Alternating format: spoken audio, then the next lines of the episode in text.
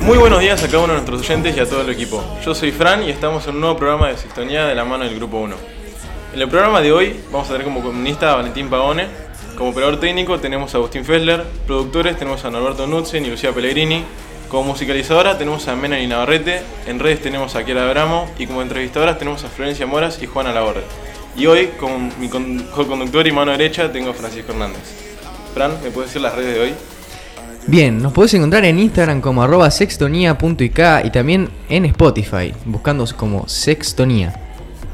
Y como temas del día tenemos una entrevistaza a Leo Muñiz, un ex combatiente de Malvinas, una entrevista a Lucas Poggi, un nadador argentino, eh, tenemos la columna de Valen y Rama sobre los Juegos Paralímpicos y al final el ganador del sorteo de la estilista Julieta Vega.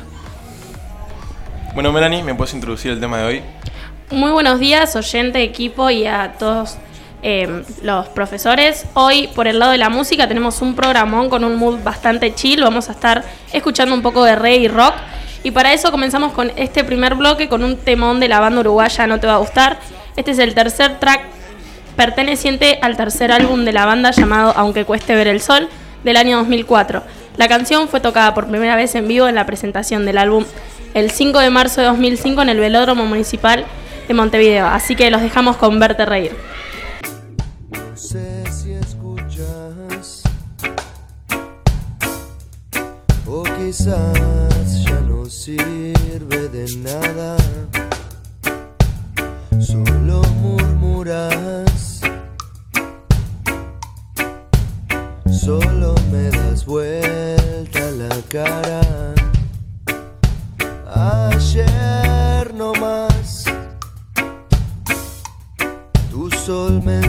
Entusiasmaba. No llorabas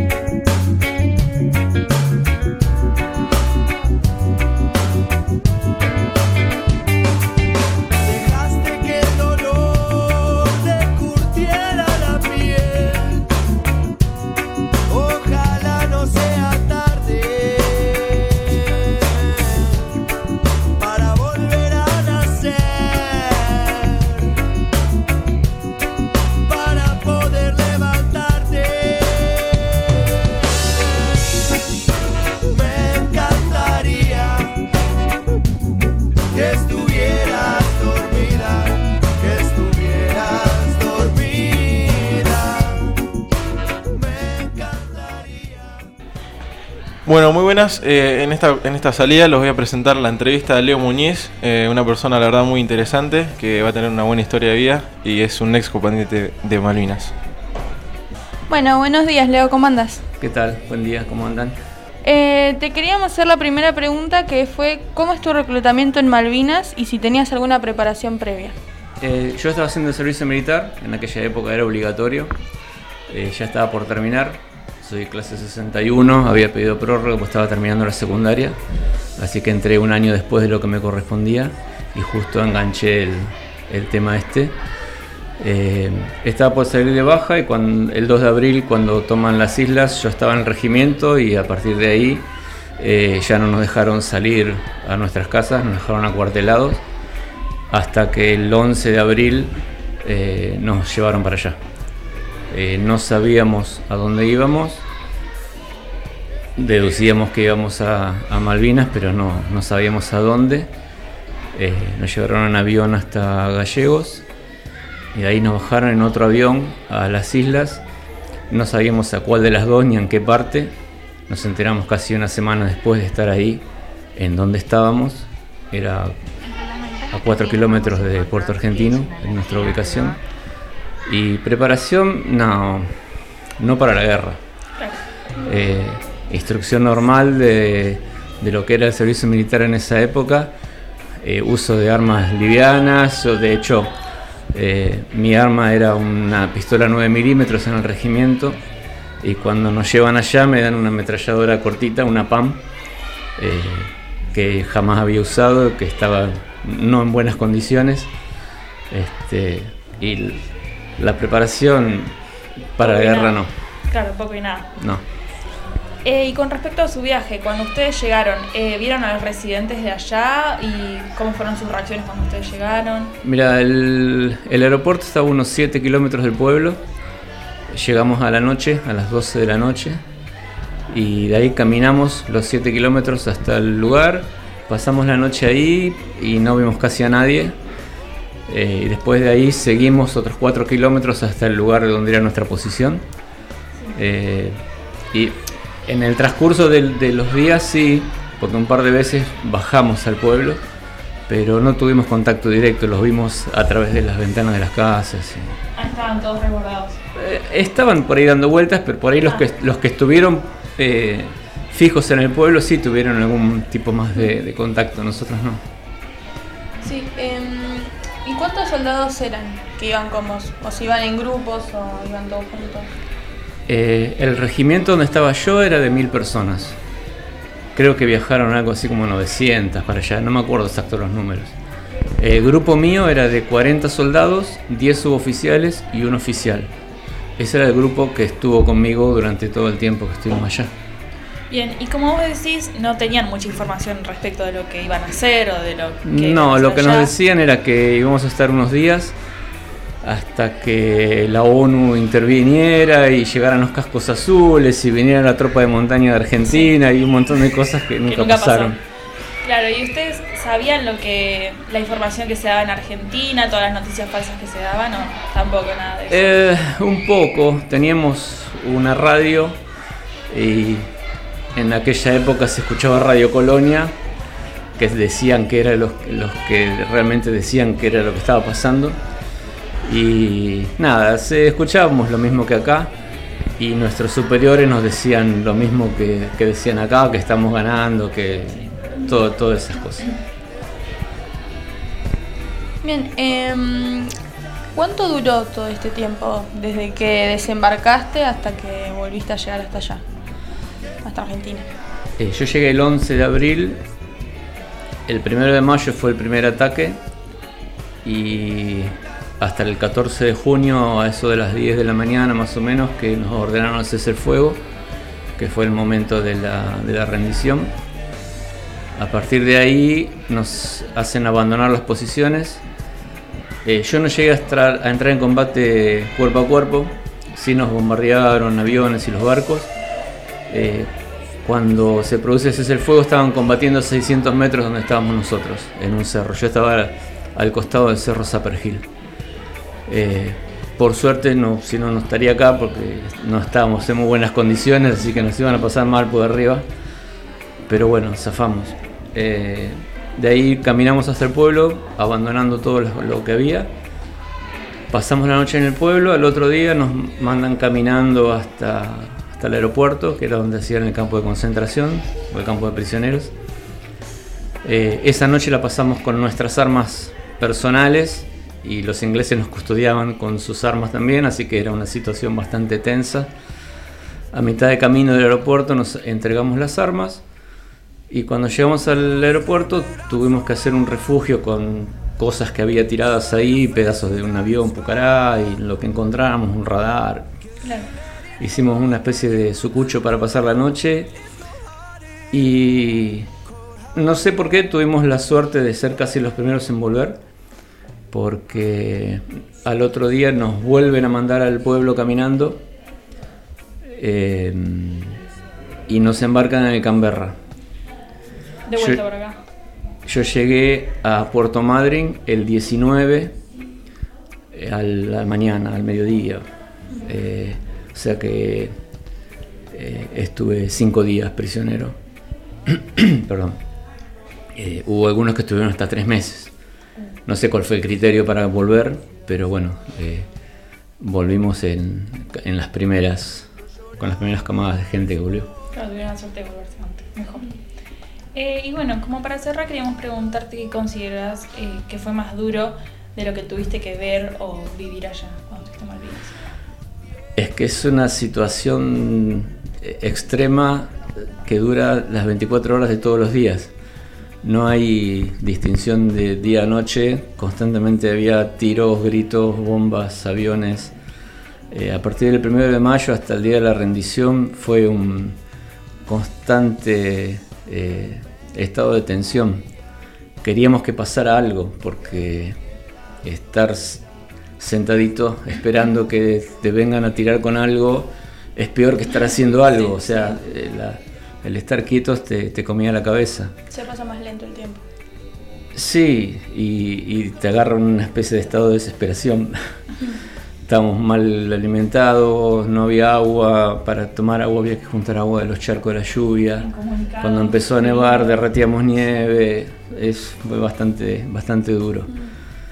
Eh, la vuelta también fue dura porque nos trajeron escondidos, no nos dejaron ver a nuestros familiares. Recién después de tres días de estar en Campo de Mayo a la vuelta y que nos dieran de comer y que nos cortaran el pelo y que nos dieran ropa nueva, nos dejaron ver a nuestros familiares. Y después de ahí sí este, nos dieron franco hasta la baja, pero no fue tampoco una situación agradable esa porque nos decían que fuimos unos inútiles, que la culpa había sido nuestra y todas las cosas que ya están bastante dichas por todos lados. Eh, la posguerra también fue complicada por ahí. Yo me dediqué a hacer artesanías, tenía un puesto en, en Parque Centenario, en Buenos Aires, así que no, no estaba empleado en ningún lugar, trabajaba para mí, pero sé de mucha gente que cuando hacía los formularios para, para trabajar, eh, donde decían que eran veteranos de guerra, no, no, no los tomaban. Eh, mucha gente tuvo problemas, mucha gente nunca pudo trabajar, así que tuvo que sobrevivir con las pensiones. Y nada, fue bastante, bastante complicado. Obviamente lo estoy viendo desde hoy Sí. y fue una, una, una situación súper interesante de haber pasado y haberla podido superar y estar entero. O sea, estamos todos un poco locos, a algunos se les nota más, a otros se les nota menos. Este, pero bueno, no, no, fue, no fue para nada fácil. Em, ¿Y el ejército inglés o los ingleses en general cómo se mostraron en, en la guerra y en la posguerra? Eh, mira, hay. Fuimos más o menos 14.000 personas allá, argentinos. Vas a tener 14.000 historias diferentes. Porque hasta mis compañeros que dormían en la carpa conmigo va a tener una visión distinta de lo que pasó de la que puedo tener yo. A mí me trataron espectacularmente bien como prisionero de guerra. Eh, nos dieron bien de comer, nos trataron como personas, no nos basurearon y no tengo nada que decir. La verdad que este, me trataron mucho mejor los militares ingleses que los argentinos a mí. Pero sé de otra gente que no lo pasó tan bien. Ya- Yo les cuento lo que Claro, la experiencia que viví yo. Eh, y bueno, y como vos decías, cuando ustedes volvieron fue complicado conseguir trabajo y todo eso. En tu experiencia personal, primero hiciste artesanías y después eh, te seguiste dedicando a otras cosas. Eh, sí, estuve muchos años con eso. Eh, después ya en el 90 me vine a vivir acá, a Necochea. Y acá hice un poco de todo. Del 2000 al 2010 eh, fui uno de los encargados del Lago de los Cisnes, que lo tenía concesionado el Centro Veterano de Guerra. Este, y hoy estoy trabajando de auxiliar en la Escuela 28, que también teníamos un, un porcentaje en la prioridad de ingreso, digamos. Cada 10 personas que entraban, uno era un veterano de guerra. Bueno, eh, esas fueron todas las preguntas que teníamos para vos hoy. Eh, muchísimas gracias por la entrevista, estuvo muy interesante. Bueno, muchas gracias a ustedes. Bueno, muchísimas gracias a Leo Muñiz, el ex combatiente de Malvinas, por darnos esta excelente entrevista. Y bueno, Fran, ¿me puedes recordar las redes? Nos puedes encontrar en Instagram como arroba sextonía.ik y también en Spotify como sextonía. Bueno, Melanie, ahora introducirnos con la música. Para continuar con esta onda de tranquilidad, para disfrutar un buen mate, les traemos una canción muy escuchada de otra banda de rock uruguaya llamada La Vela Puerca, protagonista de la camada del nuevo rock uruguayo de la segunda mitad de los 90. Es actualmente una de las agrupaciones de su país con mayor convocatoria. Fue una de las pioneras en proyectarse para públicos de otros países, principalmente en argentino, eh, aunque también en otros países, incluyendo europeos. Este temón del año 1998 fue la que hizo que el productor Gustavo Santaolalla se interesara en la propuesta de la vela y los invitara a unirse a Surco, sello discográfico subsidiario de Universal, para relanzar en varios países del exterior su álbum debut y trabajar con ellos en sus futuros discos. Es una canción que no para de sonar en alguna que otra tarde y sin más que decir los dejamos con mi semilla.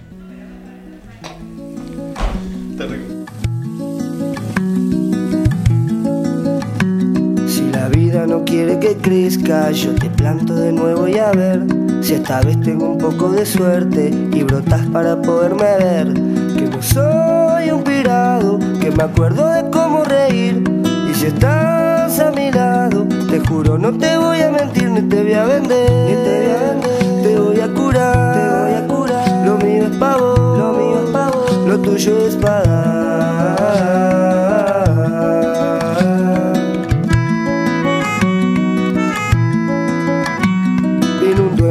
Parecía loco y me dijo de cómo hay que hacer para poder hacer esas cositas que yo y vos queremos aprender. Que en la vida hay un sueño y esta vez yo lo quiero sacar. Yo no quiero otra vuelta, quiero esta para disfrutar lo que hay para mí, lo que hay para mí, lo que hay para vos, lo que hay para vos. Llegamos hasta acá, llegamos hasta acá, vamos a hacerla hoy.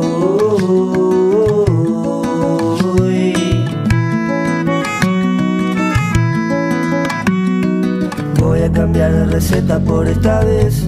Y voy a cambiar el humor Que la noche se aleja pero no hay sol. Miro de riojo y las hojas ya puedo ver. Y las flores que vas a dar Y me pongo contento voy a tener A fumar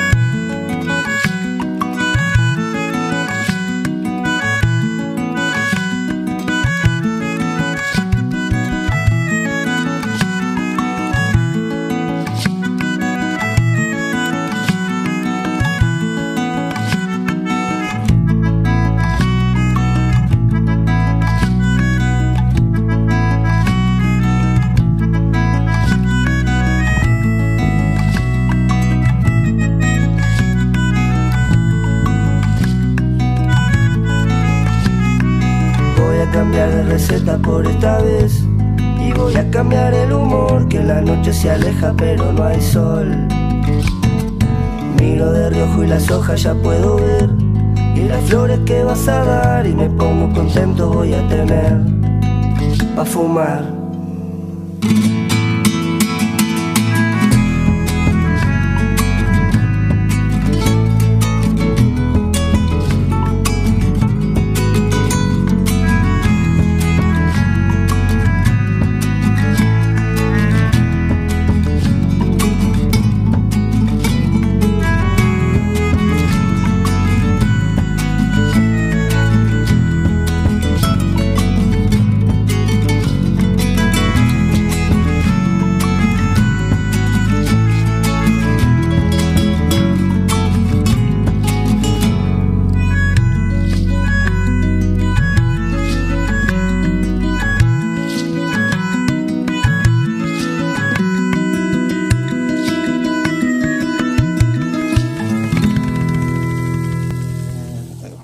Bueno, muchas gracias Melanie por introducir los temas de hoy. La verdad muy buena la temática de tranquilidad. Y bueno, los vamos a dejar con una columna de Valentín Pavone sobre los Juegos Paralímpicos.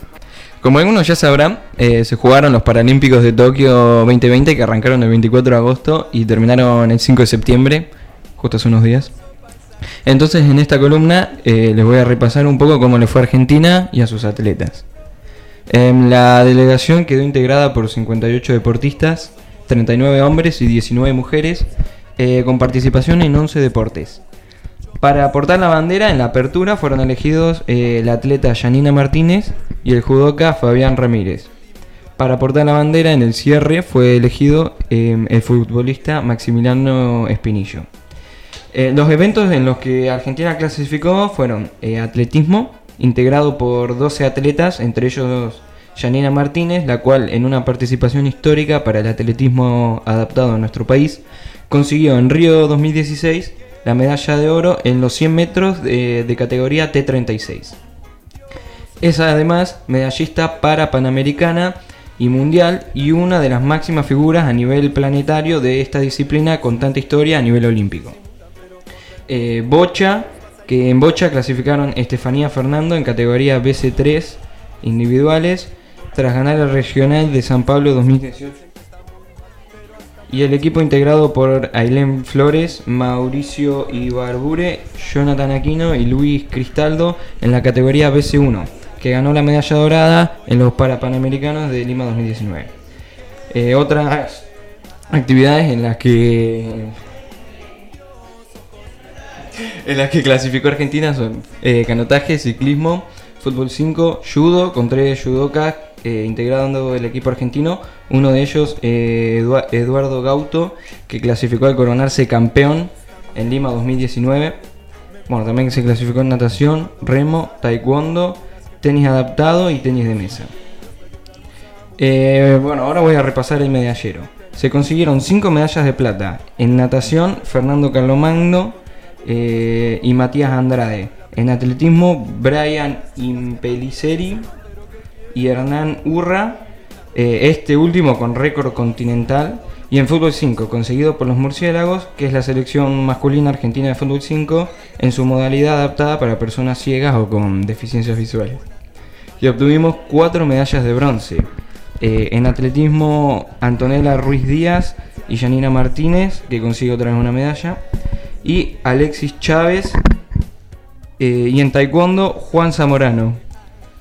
Además, se consiguieron 34 diplomas que se dan a los puestos del cuarto al octavo en 8 de los 11 deportes en los que se presentaron. Eh, bueno, el país ocupó la posición número 63 en el medallero, ordenado por jerarquía de medalla, y la posición número 35, ordenado por cantidad de medallas sobre 166 países. Contando medallas y diplomas, se trató de uno de los mejores desempeños históricos del paralimpismo argentino.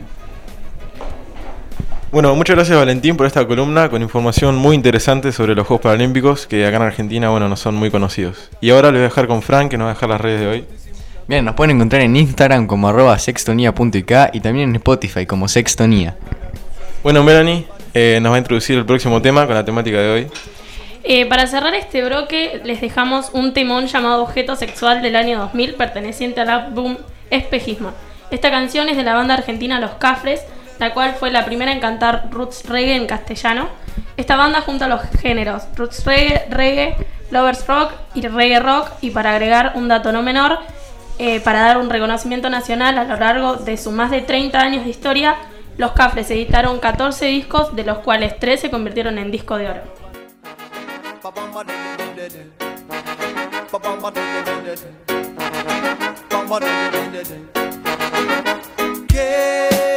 ¿Qué es lo que está mal? Un hermoso paisaje hay, ¿cómo no voy a mirar?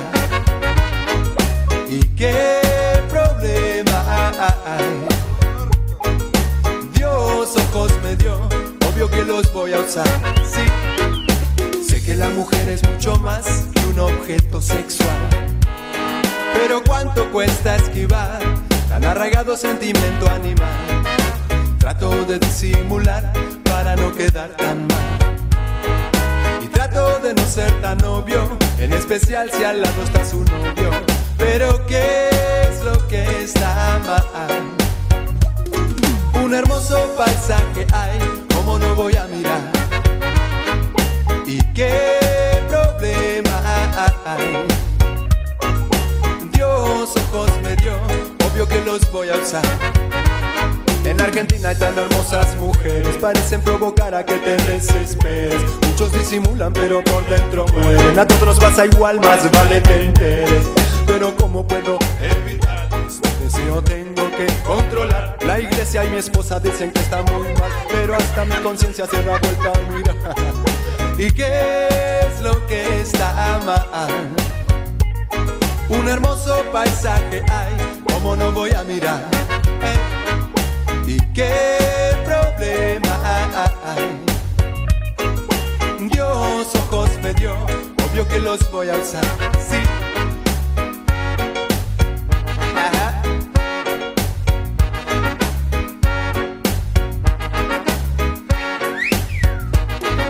Me gusta mirar esas chicas caminar. Me gusta cuando vienen y me gusta cuando van zarandeando figuras que no puedo creer. Menos mal que Dios me dio una hermosa mujer, pero no es suficiente para yo detener estos ojos míos que todo quieren ver. Pero cómo puede uno encontrar alguna paz cuando todo lo que cruza vale la pena mirar? Dirán las chicas que pajeros ese man, pero que quieren que diga no lo puedo evitar. Sé que la mujer es mucho más que un objeto sexual. Pero cuánto cuesta esquivar arraigado sentimiento animal. Trato de disimular para no quedar tan mal. Y trato de no ser tan obvio, en especial si al lado está su novio. Pero qué es lo que está mal. Un hermoso paisaje hay, como no voy a mirar. ¿Y qué problema hay? Obvio que los voy a usar.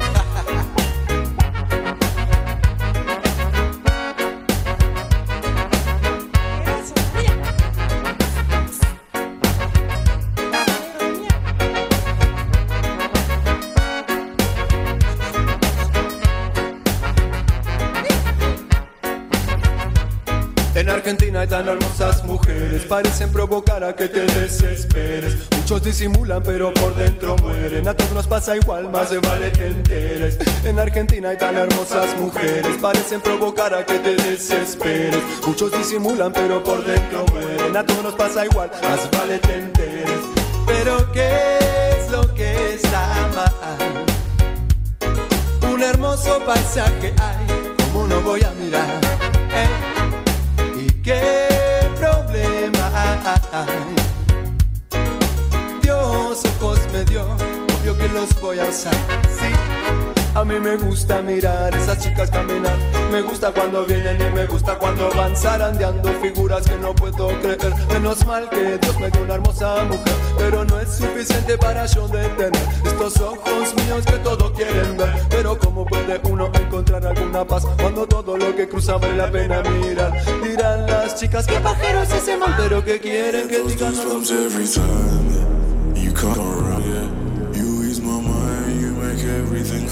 Bueno, Melanie, muchas gracias por, in- por introducir el tema de hoy. Ahora los vamos a dejar con una entrevista de Lucas Poggi, nadador argentino.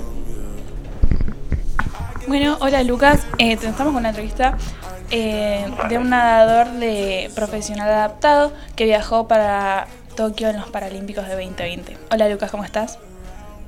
¿Cómo va? ¿Todo bien? Bueno, muchas gracias. Muchas gracias por todo. ¿Cómo va?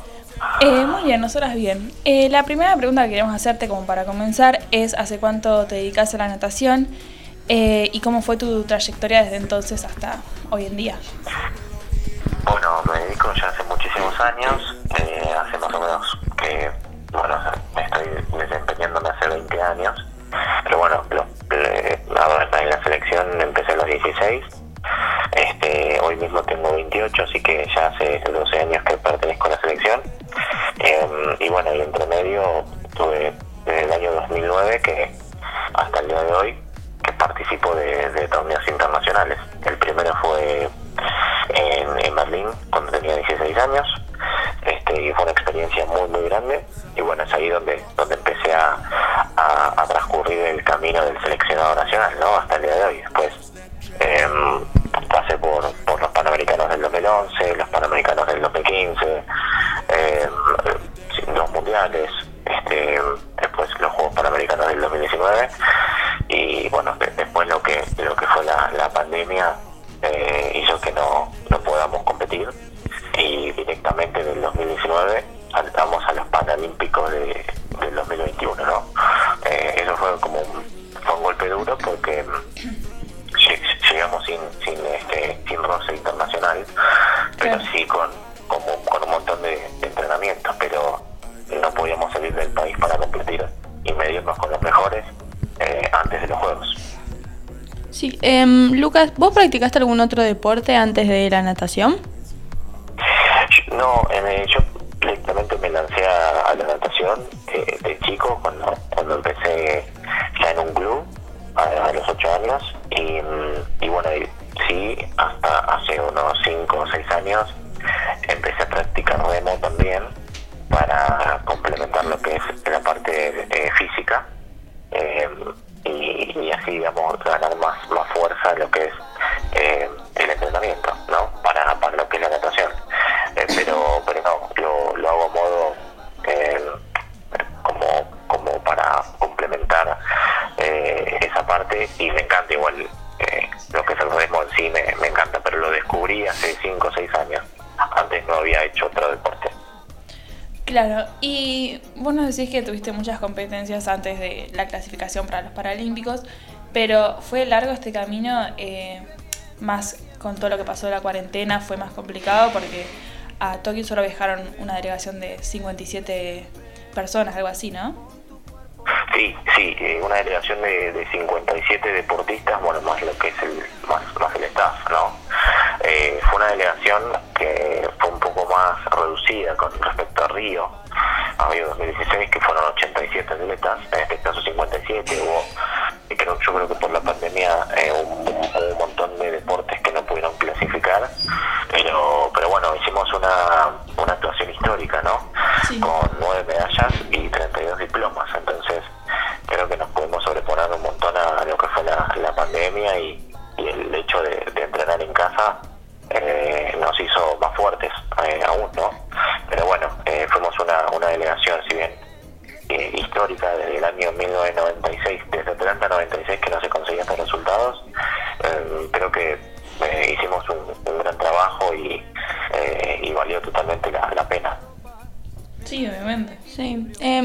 también que ganaste muchos premios en 2014, en 2015 y en los Juegos Pana Panamericanos. Eh, y bueno, ahora quedaste de finalista en los Paralímpicos de Tokio de este año. Eh, queríamos saber cómo fue tu sentimiento representando al país. No, el sentimiento siempre es el mismo, eh, es enorme, es algo que no se puede escribir,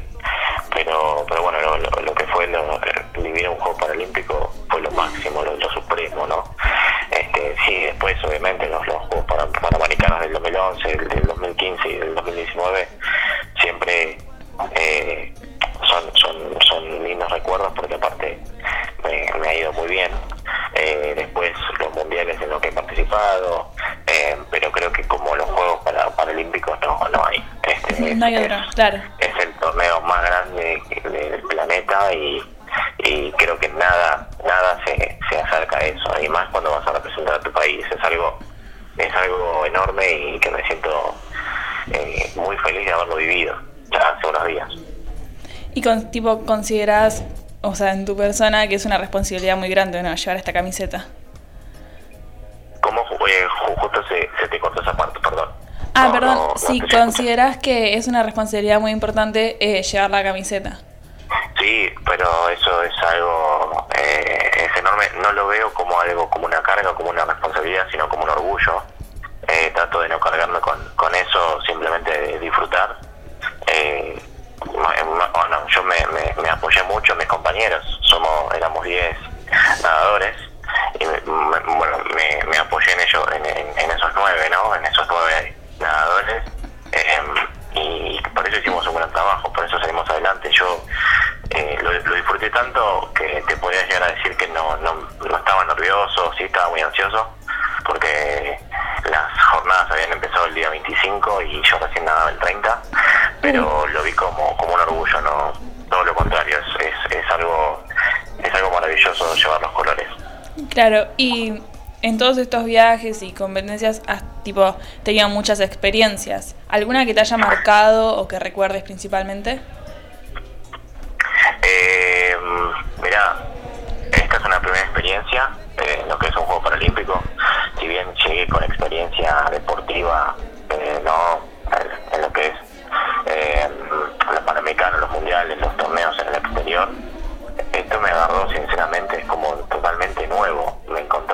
Disney, porque ya te digo, es, es eh, de los que lo vivieron tres o cuatro veces o cuatro o cinco veces, eh, fueron en búsqueda de, de- de- de- de otros objetivos. El mío era llegar a la final, primero la entrada,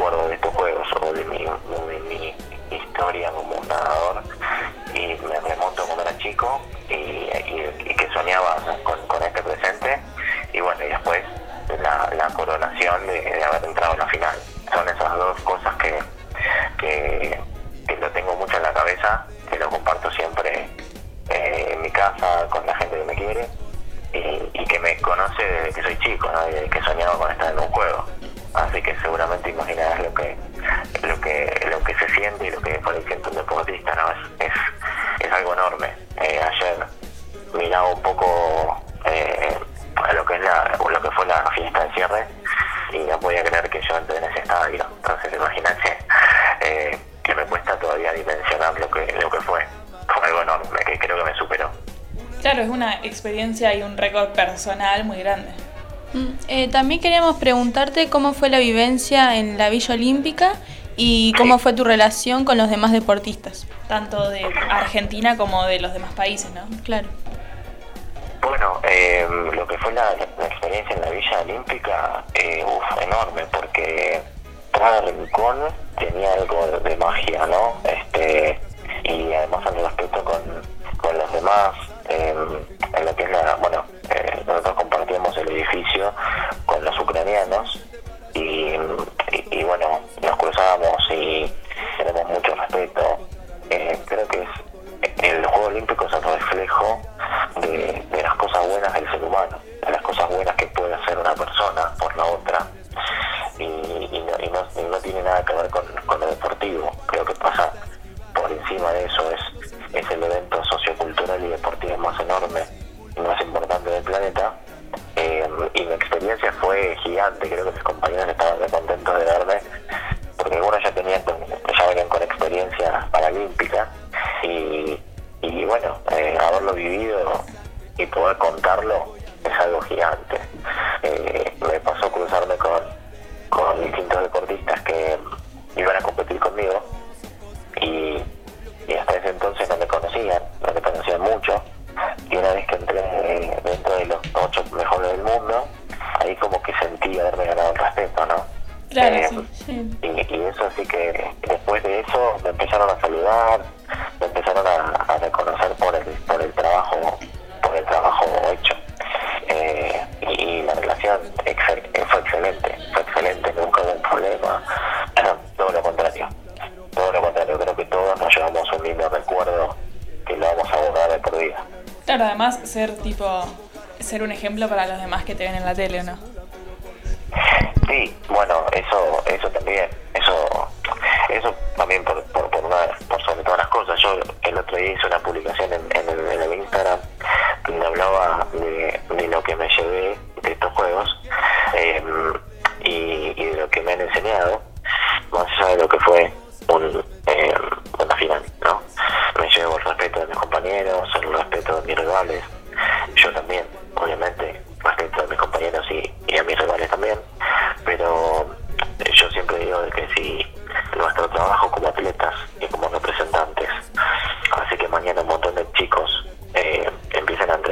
em- empiecen a querer conocer el deporte, teniendo una discapacidad o no, creo que nuestro trabajo está cumplido. Mucho más allá de ser representante paralímpico, mucho más allá de, de, cualquier logro. Eh, creo que si eh, lo que podamos hacer por el, por el otro le llega y le hace bien, es algo maravilloso. Y con respecto a eso, que vos decís de alentar a los demás y todo eso, eh, nos enteramos también de que te metiste hace pocos años en todo el ámbito del modelaje. ¿Eso lo hiciste más por vos, porque te gustaba, por los demás? Eh, siempre me gustó, siempre, o sea, de, chico me, me llamaba mucho la, la atención los desfiles que pasaban por la tele y todo eso, pero no era algo que tenía en la cabeza. Hasta que hasta que fui más grande, hasta que tenía, no sé, 22, 23 años, y ahí es donde empecé a mandar un montón de, fotos a, un montón de agencias, siempre contando sobre mi discapacidad, porque porque entendía de que este que somos en, algún punto eh, un poquito apartados de, de eso, por lo menos en Argentina, y mi idea era cambiar un poco el, eh, ese concepto, esos preconceptos. Y bueno, y después empecé, empecé de a poco, hasta que me fueron convocando a, a ciertos desfiles, y donde, donde fui conociendo también a, a grandísimos de la moda, ¿no? Este, Hasta hace poco terminé conociendo a, a uno de, de mis referentes,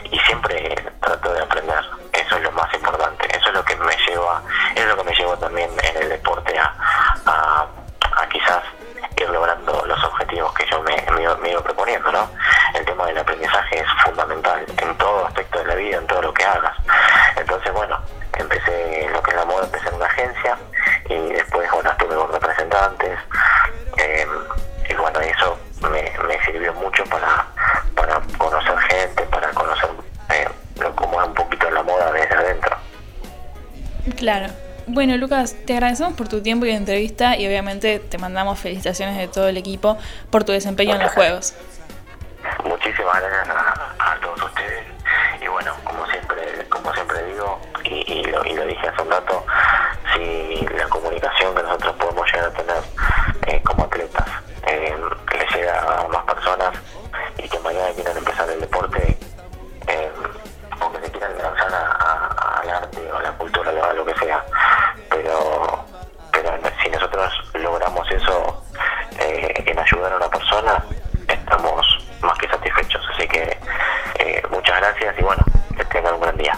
gracias a vos y suerte.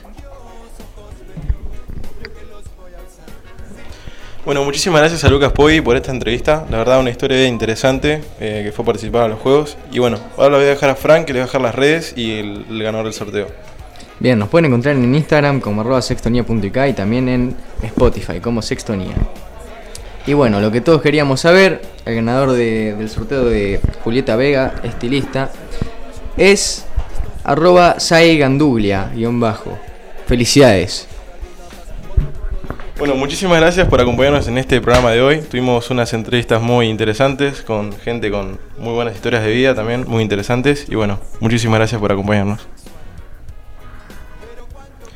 y lo vamos a dejar con la artística que la va a introducir Melanie.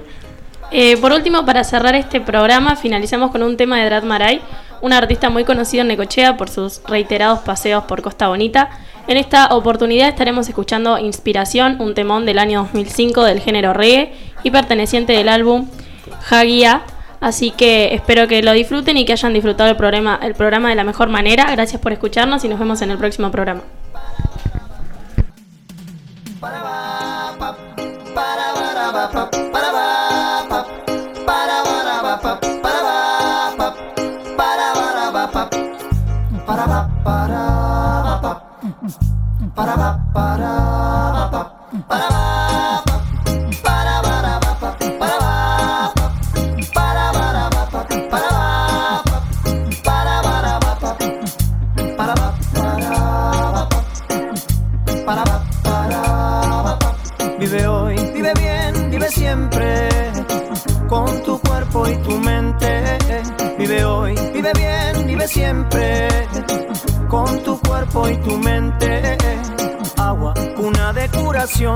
Que limpia mi mente en la meditación, la que mantiene viva toda la creación, un elemento firme para la inspiración.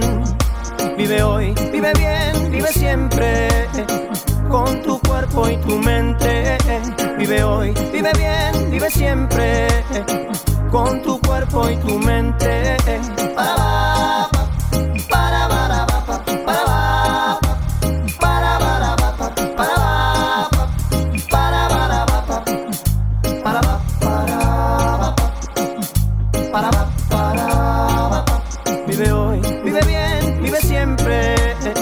con tu cuerpo y tu mente. Vive hoy, vive bien, vive siempre, con tu cuerpo y tu mente. Tierra, tú me arropas, me das el equilibrio en mi diversión. Siento gravedad cero cuando de ti me separo y a mi alma correr desde los pies a los brazos. Vive hoy, vive bien, vive siempre, con tu cuerpo y tu mente. Vive hoy, vive bien, vive siempre, con tu cuerpo y tu mente. Montaña mística allá en lo alto, y si deslizo sobre ti, tú me das la mano, haces que mi cuerpo y mi mente se mantengan sanos, siempre tocando el cielo, las nubes atravesando. Vive hoy, vive bien, vive siempre con tu cuerpo y tu mente.